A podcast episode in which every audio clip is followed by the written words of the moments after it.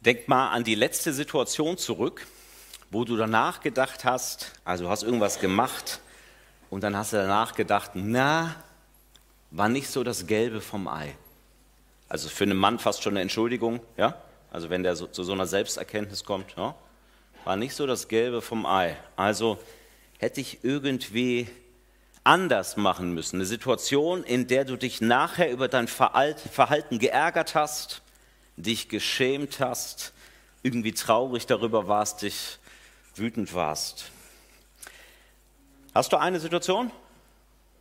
In der Regel liegt die nicht ganz so weit zurück, ja? Also manchmal nicht ganz so schwer. Also ohne deine Situation zu kennen, kann ich dir äh, ziemlich genau sagen, dass die irgendwas mit starken Gefühlen in dir zu tun gehabt hat. Dass es irgendetwas war, wo du mit deinen inneren Gefühlen gekämpft hast.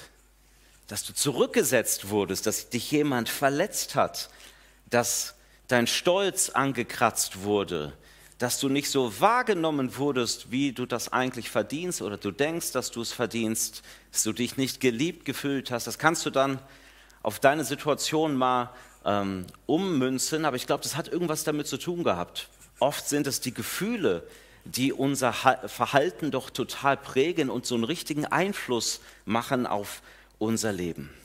Wir können heute nicht alles sagen über Gefühle, reden heute darüber, wie Gott unsere Gefühle erneuern will.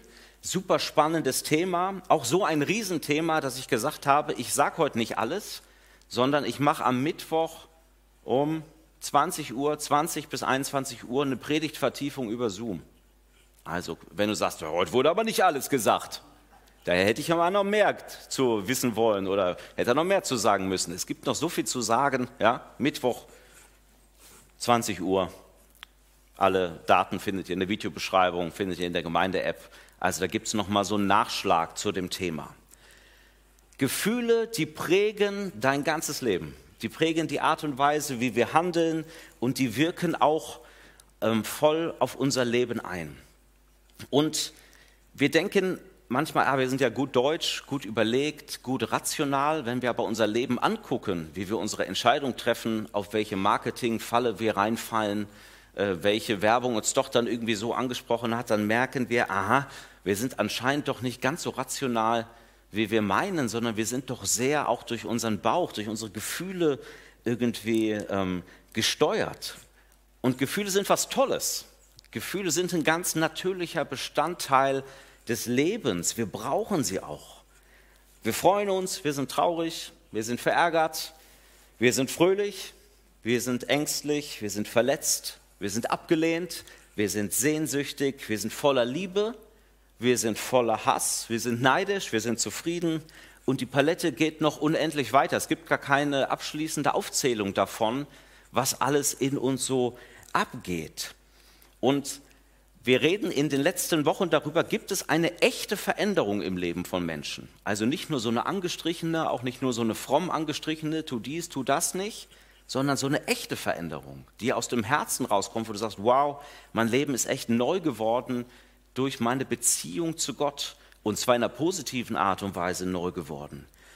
Und jede Veränderung, die du dir wünschst in deinem Leben, die deine Gefühle überspringt, die nicht auch deine Gefühle verändert, deine Gefühlswelt, die ist nicht nachhaltig.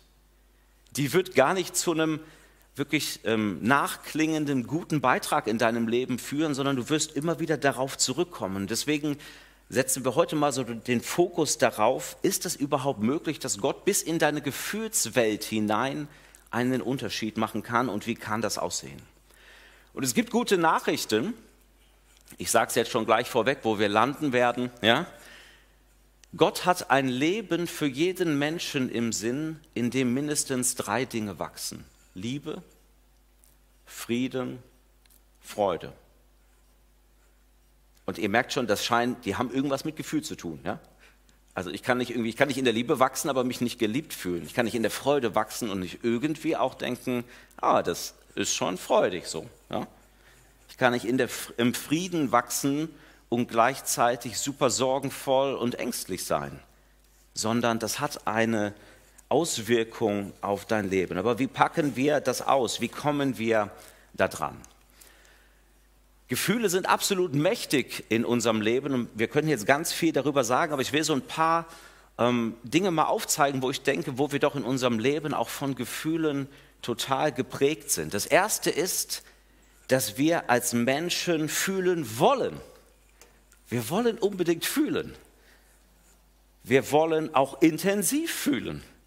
Darauf sind wir irgendwie angelegt. Und wichtig ist natürlich, dass wir die richtigen Dinge irgendwie fühlen wollen und uns nicht manchmal an die falschen Dinge verlieren. Denn es gibt bei uns so eine Tendenz, wir wollen so sehr fühlen, wir wollen so sehr glücklich sein und so sehr froh und so sehr happy, dass wir manchmal dieses Gefühl, was wir da suchen, das ist uns so wichtig, dass das ganz schnell zu so einem Selbstzweck wird. Am Ende geht es nur noch um das Gefühl. Ich will nur noch das Gefühl haben. Wir lieben es so sehr intensiv zu fühlen, dass wenn die Gefühle abflauen, wenn sie dann mal nicht mehr so sind, wenn wir nicht mehr so high sind, ja, unsere Endorphine nicht mehr durch den Körper strömen, dass wir dann einen neuen Reiz brauchen. Oh, jetzt muss ich, muss ich noch intensiver fühlen, dass ich da irgendwie wieder rankomme. Brauche ich noch einen stärkeren Reiz, um dieses Gefühl in mir zu pushen. Und deswegen haben wir auch ein Naturtalent als Menschen, nämlich uns in Abhängigkeiten zu begeben. Wir sind super schnell da drin, super stark, uns an fast alles, was es gibt, an Personen oder an Dinge zu binden, weil wir davon etwas erhoffen. Die allermeisten Phänomene von Abhängigkeiten, die du dir vorstellen kannst, egal ob es sexuelle Abhängigkeiten sind, Suchtmittel, ähm, was auch immer es ist, die haben eigentlich mit deinem Gefühl zu tun. Du bist abhängig von dem Gefühl, das Dinge in dir auslösen. Ich liebe das Gefühl, wenn ich high bin und irgendwie einen Joint geraucht habe, wenn ich so viel getrunken habe, dass ich in einem Rausch bin, wenn ich Dinge nicht mehr fühlen muss, wenn ich bei meinem Smartphone Duddle Game das ja irgendwie das nächste Level geschafft habe und nicht irgendwie aufhören kann, muss so lange weitermachen, wenn ich mich mit neuen Schuhen belohnt habe, ja, wofür auch immer, oder neue Technik, ja, und irgendwie merke, wow, ich fühle mich irgendwie dadurch wertvoller und besser, wenn ich wieder so einen Moment habe, wo ich eigentlich nur meine eigene sexuelle Befriedigung suche, wenn ich endlich mal nicht an meine Depression denken muss oder meinen harten Alltag, wenn ich einfach nur dieses Gefühl genieße. Wir verlieren uns, können uns verlieren in dieser Suche nach diesem Gefühl. Und weil wir dann dieses Gefühl unbedingt brauchen und denken, das ist das Zentrum des Lebens, machen wir echt unlogische Dinge. Wir kaufen, obwohl wir wissen, auf der Kreditkarte ist nichts drauf. Egal, ist gerade nicht so wichtig. Ja? Gefühl. Wir machen weiter mit etwas, obwohl wir wissen, das tut unseren Beziehungen gar nicht gut. Oder fördert unsere Beziehungsfähigkeit nicht. Wir machen weiter, obwohl wir wissen, für unseren Körper ist es das reine Gift macht mich eigentlich kaputt. Aber ich will und brauche das Gefühl so sehr. Ich habe mich so an dieses Gefühl fast schon gekettet, dass ich am Ende diesem Gefühl den letzten Wert in meinem Leben bestimmen lasse und mich deshalb daran am Ende festgemacht habe. Und du kannst es sogar, so leid mir das tut, kann man sagen, ja klar, die schlimmen Drogenabhängigen ja, und die schlimmen Leute, die, die alle hier in der Konsumsucht festsitzen, du kannst es sogar mit frommen Gefühlen machen. Verrückt, ne? Du kannst dich auf YouTube, hallo YouTube, ja, du kannst dich durchseppen bis zum nächsten besseren Pastor mit der gesalbteren Message, dem klareren Deutsch, ja, mit der besseren Frisur, was auch immer. Also du, du, du bist von diesem, wow, der hat mich so geflasht. Und dann, du, was suchst du da? Du suchst den frommen Flash, aber du suchst nicht mehr Gott, du suchst den Heiligen Geist-Kick aber es ist am Ende nicht das, was dich ausfüllen wird, wie in einer Gemeinde und einer Gemeinschaft zu sein. Also wir haben echt ein Talent, uns von bestimmten Gefühlen absolut abhängig zu machen. Und es gibt auch sowas wie gute und schlechte Gefühle, besser vielleicht gesagt, hilfreiche oder zerstörerische Gefühle. Gefühle an sich, für die können wir ja erstmal nichts. Also das heißt, du kannst dich nicht entscheiden, Mensch, heute Morgen will ich mal traurig sein. Ja? Das geht eigentlich schlecht, sondern es wird etwas ausgelöst in dir. Und deswegen Gefühle an sich, die hast du einfach. Du bist einfach zornig. Da hast du dich nicht für entschieden. Und deswegen ist das Gefühl an sich nicht schlecht. Aber natürlich gibt es manche Gefühle, ähm, die dich zu etwas leiten, was nicht gut ist. Also du kannst nicht entscheiden, wann du neidisch bist. Das kommt einfach. Keine Angst, kommt nächste Woche. Aber die Frage ist, was machst du damit? Und nur, es bringt dir nichts zu sagen, ja, das Gefühl an sich ist aber nicht verkehrt. Ja, Zorn ist nicht an sich verkehrt, das stimmt schon, ist schon nicht an sich Sünde. Ich meine, Kopfschmerzen sind auch nicht an sich Sünde, aber deswegen wünsche ich mir keine Kopfschmerzen. Zorn ist nicht an sich Sünde, Neid ist nicht an sich schon das Gefühl zu haben, ist an, an sich noch nicht Sünde, aber deswegen wünsche ich mir doch nicht zornig zu sein oder neidisch zu sein, sondern ich muss gucken, sind diese Gefühle, wohin ziehen die mich denn? Was ist das, was die nach sich ziehen? Der ähm, Apostel Jakobus, der schreibt an regelmäßige Kirchgänger, denn wo Eifersucht und Selbstsucht herrschen, da herrscht auch Unfrieden und das Böse kann sich ungehindert ausbreiten. Da, wo du dem Gefühl der Eifersucht sozusagen den herrschenden Raum eingibst, da wird irgendwas auch am Ende dabei rauskommen, was in der Regel nicht so gut ist. Da, wo du dich in deinem Zorn verlierst und den kultivierst wie so eine Bakterienkultur, ja, da kommt am Ende nicht sonderlich viel Gutes bei raus. Da, wo du deine Unzufriedenheit gegenüber Menschen, gegenüber der Gemeinde, gegenüber der Leitung, was auch immer du hast, kultivierst, da kommt am Ende nichts Gutes bei raus. Und deswegen können wir uns eigentlich fragen bei den Gefühlen, die wir haben, wohin ziehen die mich denn? Ist das ein Gefühl von Mitgefühl, von Barmherzigkeit? Wenn du das kultivierst, dann wird dich das in, in den Handeln und in den Verhalten führen, wo du am Ende weißt, ja, das war gut für mich, zu Gottes Ehre, für andere. Oder ist das ein Gefühl, wo du merkst, nein, eigentlich kommen da ganz andere Dinge bei raus. Wohin ziehen mich diese Sachen? Und auch die schlechten Gefühle, die solltest du nicht einfach übergehen. Das sind gute Diener. Die zeigen dir auch, wo etwas ist, wo du dran musst in deinem Leben. Also es gibt auch gute Gründe, um manchmal unzufrieden zu sein. Äh, man muss das nicht alles wegdrücken. Aber die Frage ist, was kultiviere ich daraus? Man kann eigentlich sagen, Gefühle sind gute Diener für dich. Also die können dir gute Dinge aufzeigen, das ist wichtig, aber sie sind echt katastrophale Herren. Wenn du die jetzt entscheiden lässt über dein Leben, dann kommt in der Regel nicht das Leben raus, was du dir selber wünschst und was für andere gut ist. Eine weitere Unterscheidung, die hilfreich ist, wenn du über Gefühle nachdenkst, ist, suchst du das Gefühl oder suchst du die Grundhaltung? Was meine ich damit?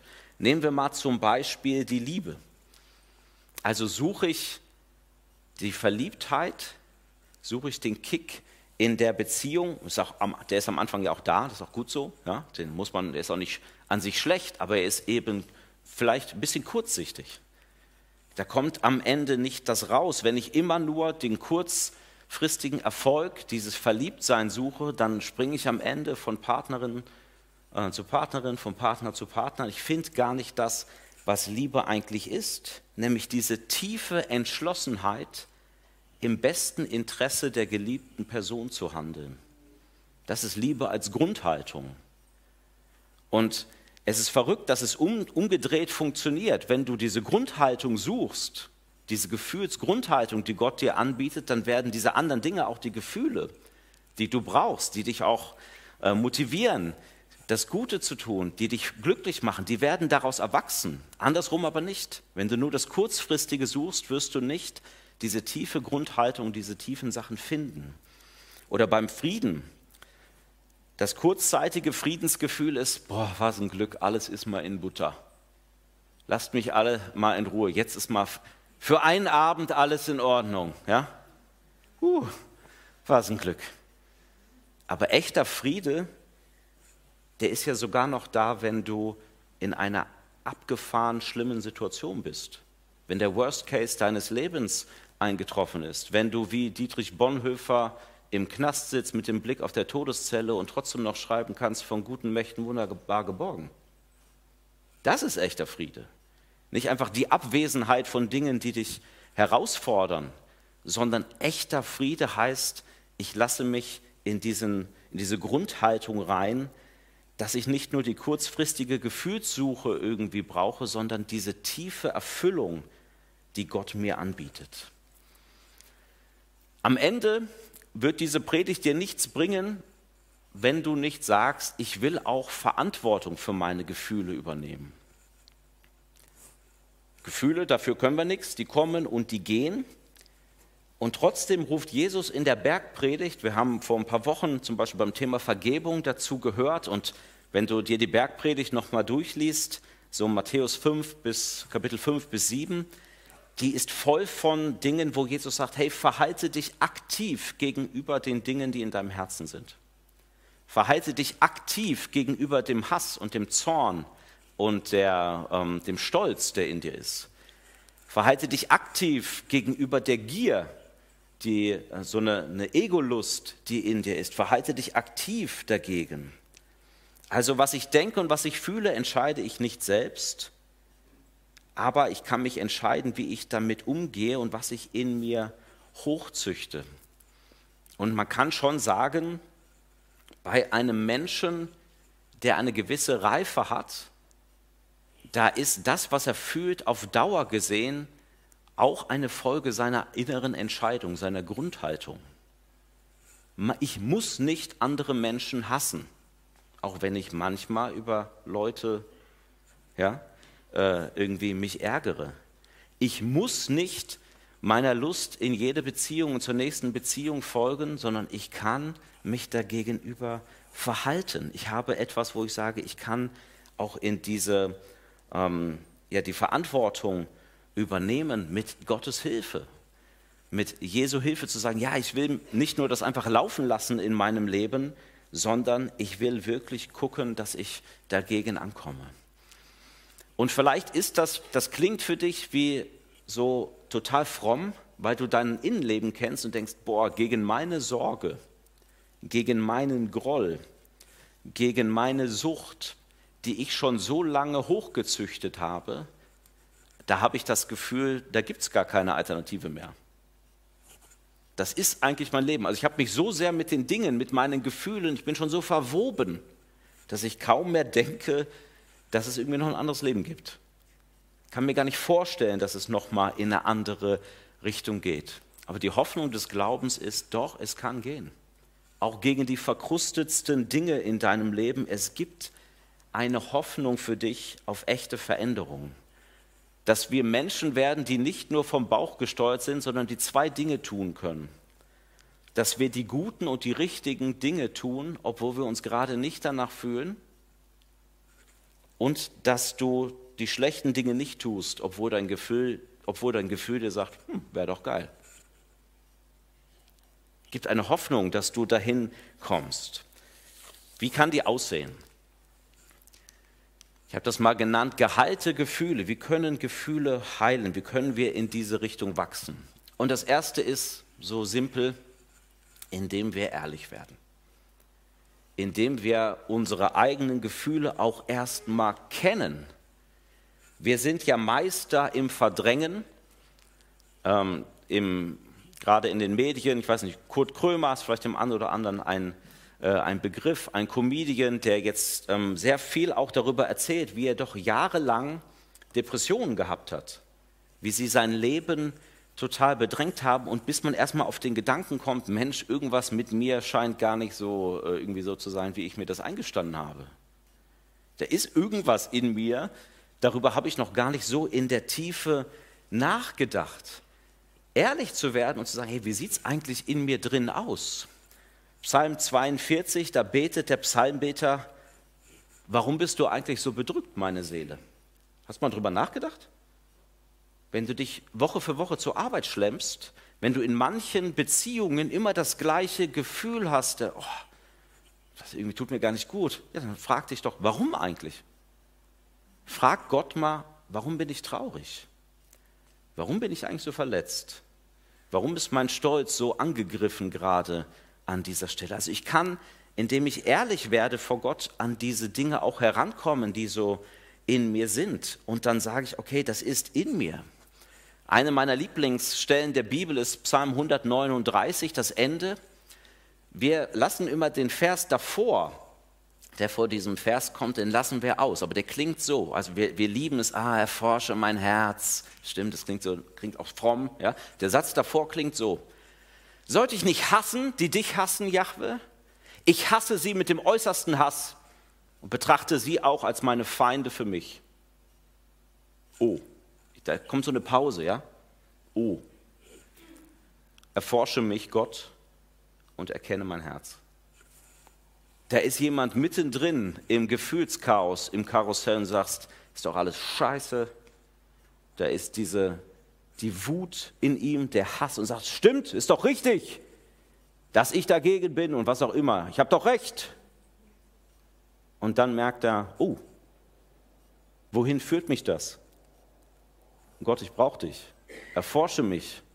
Nimm dich meiner tiefen Gefühle an. Also wenn du spürst, es sind Gefühle, die anderen schaden, die dir selber schaden, dann bitte Gott ganz ernsthaft darum, dir andere Gefühle zu schenken. Ja, ich kann das gar nicht. Ich brauche dich. Ich mache das. Wenn ich spüre in meinem Leben, irgendjemand kommt mir krumm oder ich denke, er ist mir krumm gekommen, ne? ist ja manchmal nicht das Gleiche, aber irgendwas in mir nervt mich, regt mich auf, dann sage ich, Herr, ich fühle und denke so, aber ich will nicht so fühlen. Ich will dieses Gefühl nicht haben. Hilfst du mir? Und das geht nicht immer von heute auf morgen, aber zu sagen, ich will das nicht haben. Ich will anders fühlen, ich will in deine Richtung hinwachsen. Und das ist das Zweite, diese drei Dinge, von denen wir vorhin gesprochen haben, dass Liebe, Frieden und Freude in unserem Leben wachsen können. Das geht auf eine recht prominente Bibelstelle zurück, wo der Apostel Paulus von Dingen in unserem äh, schreibt, die in unserem Herzen wachsen können. Er schreibt vom Geist Gottes, also das, was Gott als Frucht in einem Menschenleben, in deinem und meinem Leben wachsen lassen will. Die Frucht hingegen, die der Geist Gottes hervorbringt, sie besteht in Liebe, Freude, Frieden, Geduld, Freundlichkeit, Güte, Treue, Rücksichtnahme und Selbstbeherrschung. Weil ich auch Rücksicht auf die Technik nehme, merke ich, dass ich die, die Flipchart weiter in die Mitte stellen sollte. Also Geduld ist nicht so ein Gefühl, Güte glaube ich auch nicht. Ähm, das sind alles eher Verhaltensweisen. Und die ersten drei sind so Gefühlsgrundhaltungen, die wir auch als Menschen brauchen. Wer das andere nicht hat, wer nicht spürt, dass Gott in seinem Leben Liebe, Freude, Frieden wirklich wachsen lässt, für den ist das andere doch wie, eine, wie, eine reine, wie ein Forderungskatalog. Sei geduldig, sei barmherzig, beherrsch dich, Junge. Also, dann appellierst du immer nur an irgendwie die Moral, aber nicht an das, was wirklich in dem Leben von Gott her geschenkt ist.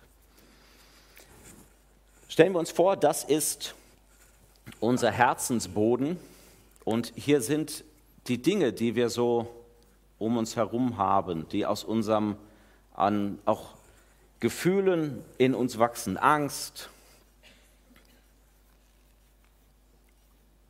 Sorgen, Stolz, Wut. Das kannst du noch ganz viel weiter ähm, weiterführen. Das wächst eigentlich ganz automatisch in unserem Leben. Da brauchen wir nicht viel zu machen. Ähm, das ist, weil wir in dieser Welt leben, auch weil wir uns von Gott abgewandt haben. Wir haben in der ersten Predigt äh, viel darüber gesprochen. Das kommt ganz automatisch aus unserem Herzen heraus. Und jetzt sagt Gott, hey, ich will was wachsen lassen in eurem Leben. Ich mache da jetzt mal eine Blume, auch wenn das, ja.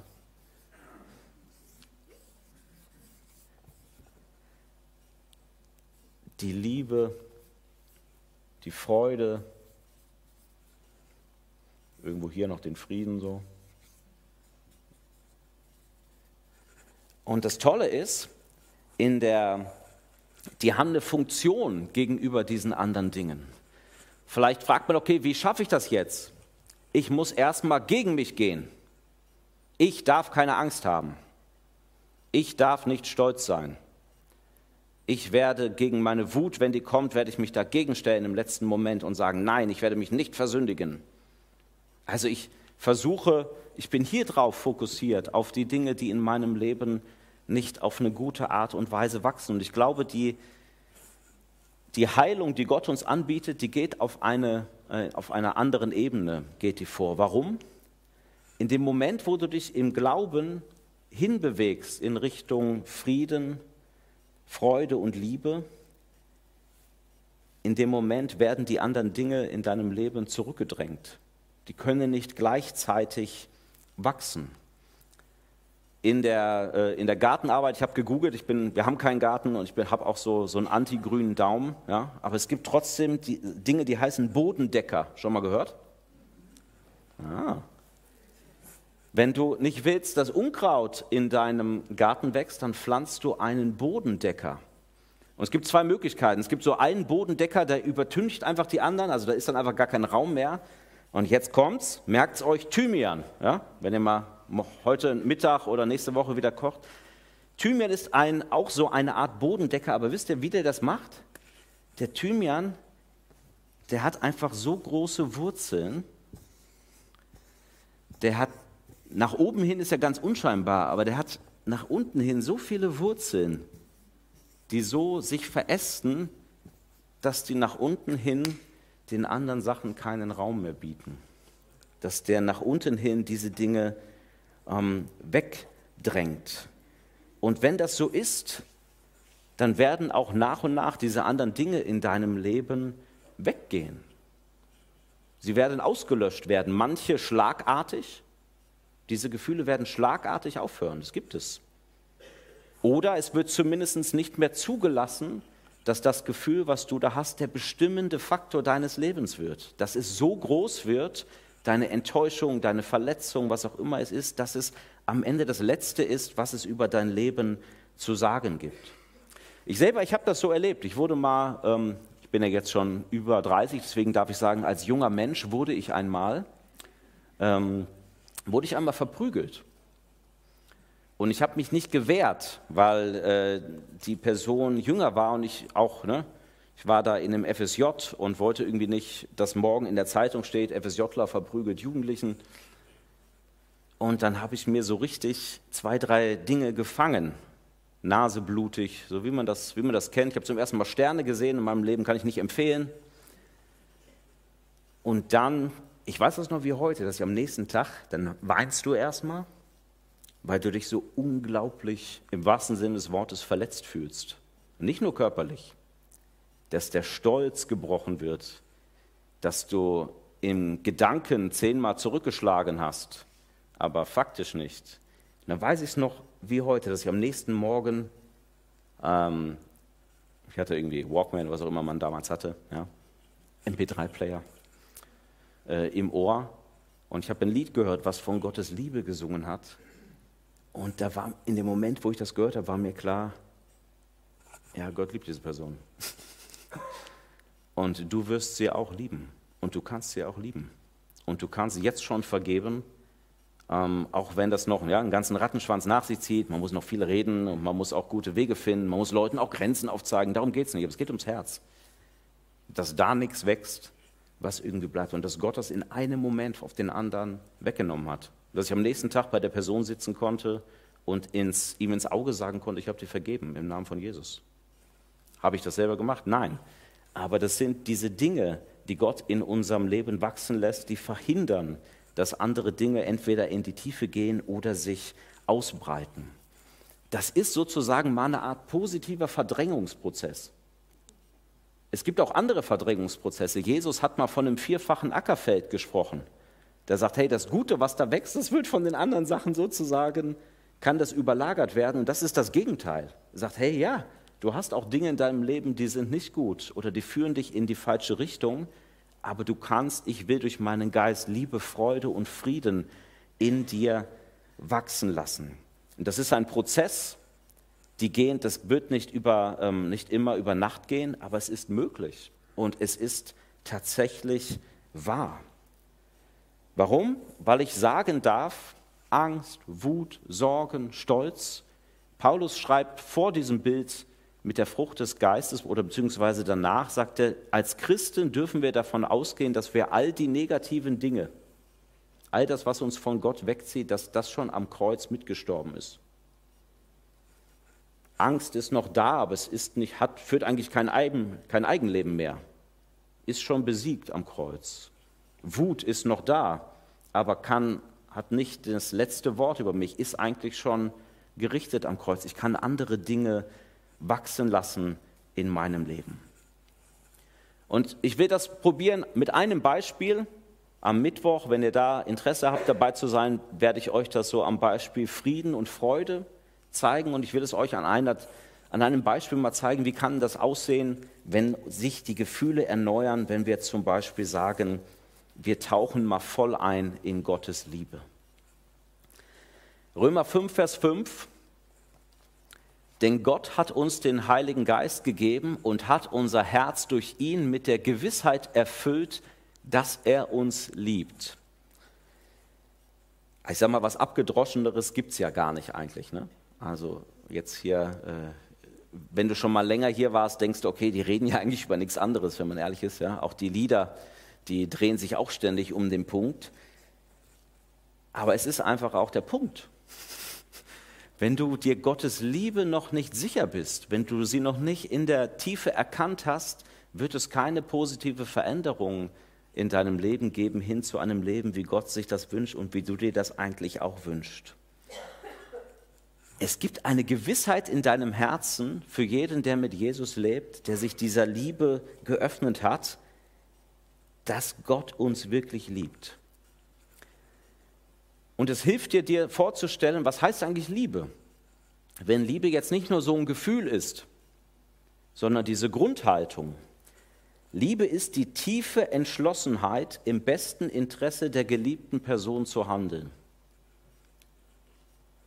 Alle Freunde unter uns, alle Nachbarn, alle Familienmitglieder, alle Ehepartner,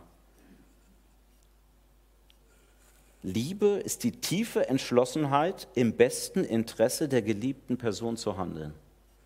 Oder wir lieben jemanden oder etwas, wenn wir völlig selbstlos deren oder dessen Wohlergehen fördern. Das ist Liebe als Grundhaltung. Das Gegenteil von Liebe ist Boshaftigkeit. Das Fehlen von Liebe ist Gleichgültigkeit. Und jetzt dürfen wir wissen, wir sind Gott, Gott ist nicht gleichgültig dir gegenüber. Gott ist nicht boshaft dir gegenüber. Gott fällt es nicht nur nicht schwer, dich zu lieben, es ist sogar unmöglich für Gott, dich nicht zu lieben. So rein ist Gottes Liebe. Es ist unmöglich für Gott, dich nicht zu lieben, denn Gott ist die Liebe. Gott ist die Liebe. Und er zeigt uns das auf so viele Arten und am klarsten zeigt er dir das durch Jesus Christus, als er sein Leben für dich aufgeopfert hat, hingegeben hat in seinem Sohn. Wow, Gott ist die Liebe. Ich gebe uns mal 30 Sekunden Zeit, über diese Sätze nachzudenken. Wenn das stimmt, wenn das wirklich Liebe ist, dann ist das Wahrheit. Der dreieinige Gott ist für dich und fördert völlig selbstlos dein Wohlergehen.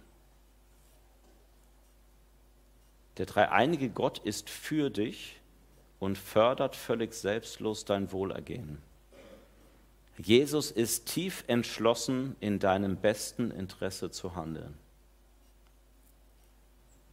Lasst das mal auf euch wirken.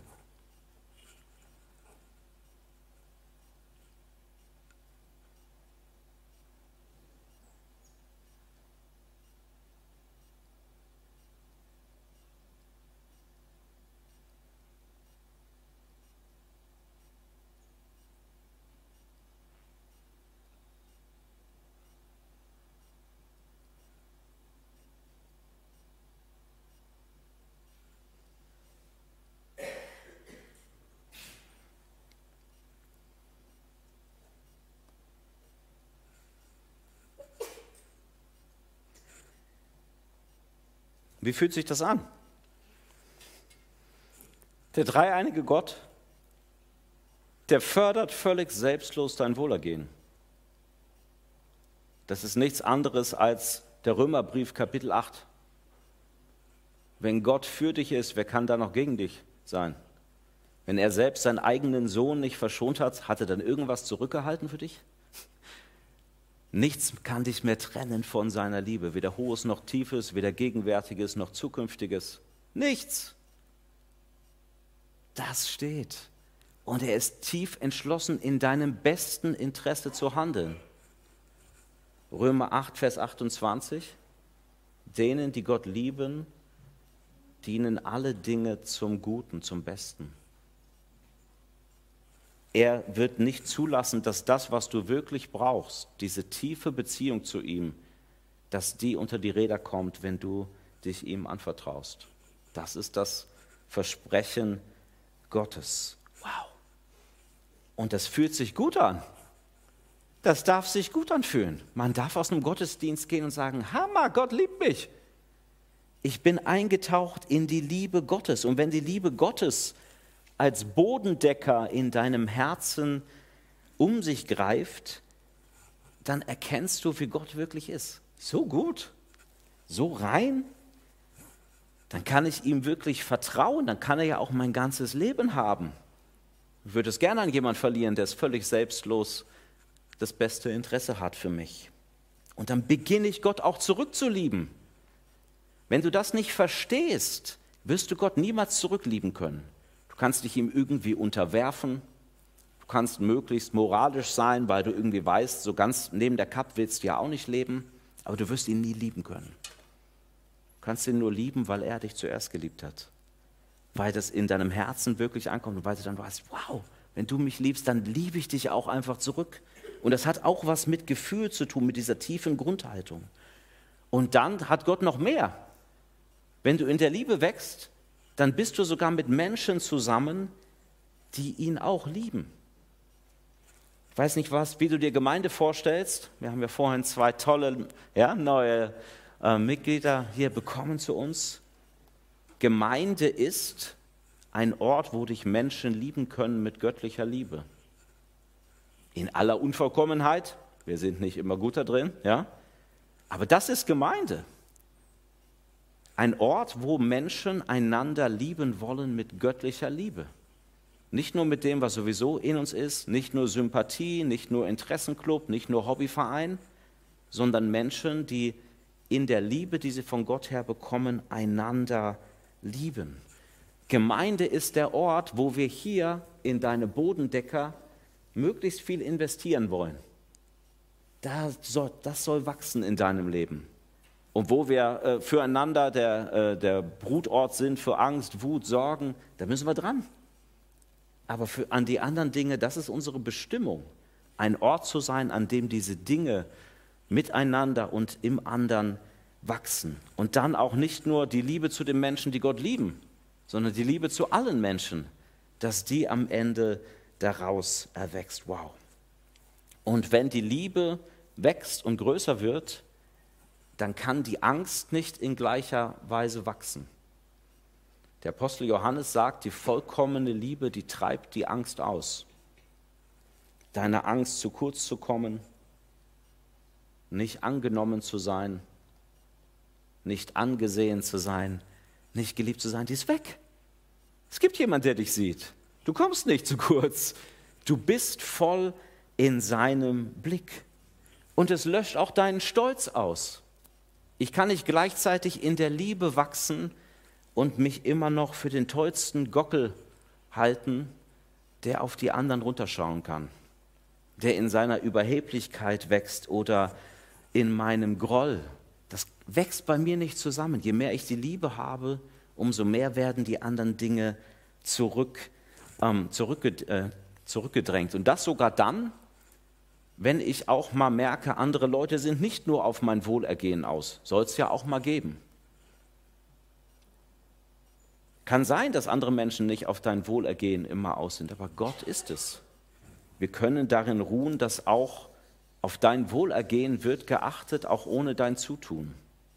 Du musst nicht selber, kannst endlich aufhören, selber für dein Wohlergehen zu sorgen, in jeder deiner Beziehungen, in jeder, auf deinem Arbeitsplatz oder sonst wie. Also du kannst aufhören, dich aus dieser Egozentrifuge, die am Ende nur darum dreht, dass du am weitesten kommst, rauszukommen. Das ist es, wenn Liebe als dieser Bodendecker in unserem Herzen ähm, wächst und auch Angst und Stolz in eine andere Richtung gehen und ähm, ausgelöscht werden oder auch an den Rand gedrängt werden. Ich lade euch ein, dass wir zum Ende dieser Predigt uns einlassen darauf, der Liebe Gottes noch einmal Raum zu geben. Wir wollen jetzt zwei Lieder miteinander singen und am Ende ist es das, wir brauchen immer wieder diese Zeiten mit Gott, wo wir uns dieser Dinge ähm, klar werden, was ist es eigentlich, was Gott uns gibt, wo wir der Liebe Gottes Raum geben. Wir hatten es letzte Woche, also alle Predigten enden immer gleich. Gib Raum. Ja? Gib Raum. Leg dem Geist Gottes nichts in den Weg. Gib Raum. Mach einfach dein Herz auf. Und nicht nur am Sonntagmorgen, sondern auch unter der Woche. Ist eigentlich relativ logisch. Du bist vielleicht eine Stunde am Sonntag hier, äh, wenn du aber in deiner Woche untereinander acht Stunden lang deinen Kontostand anguckst und der gefällt dir nicht, warum auch immer, zu niedrig oder äh, noch nicht hoch genug, ja, eigentlich schon im Plus, aber noch nicht hoch, also was, was auch immer du dir denkst, wenn du aber acht Stunden in der Woche über deinen Kontostand meditierst, dann gibt es so, einen so ein leichtes Ungleichgewicht. Wenn du ständig über deine Verletzungen meditierst, aber nur so ab und zu mal, ich sag mal, so ein Bibelvers da so reinwirfst. Ja, das ist wie so, wie wenn du Kaffee kochst, so die Kaffeebohne gerade so am heißen Wasser so vorbeifliegen lassen. Ja, da wird er nicht stark von. Das muss schon so richtig so einziehen. Und deswegen, Gemeinde heißt, wir wollen uns diesen Raum gegenseitig geben am Sonntag, aber wir wollen auch unter der Woche diesen Raum immer wieder suchen, wollen uns ermutigen, hey, geh dahin. Das ist deine Quelle. Das ist die Quelle, wo du heilst. Das ist die Quelle, wo wir echte Veränderung erleben. Amen.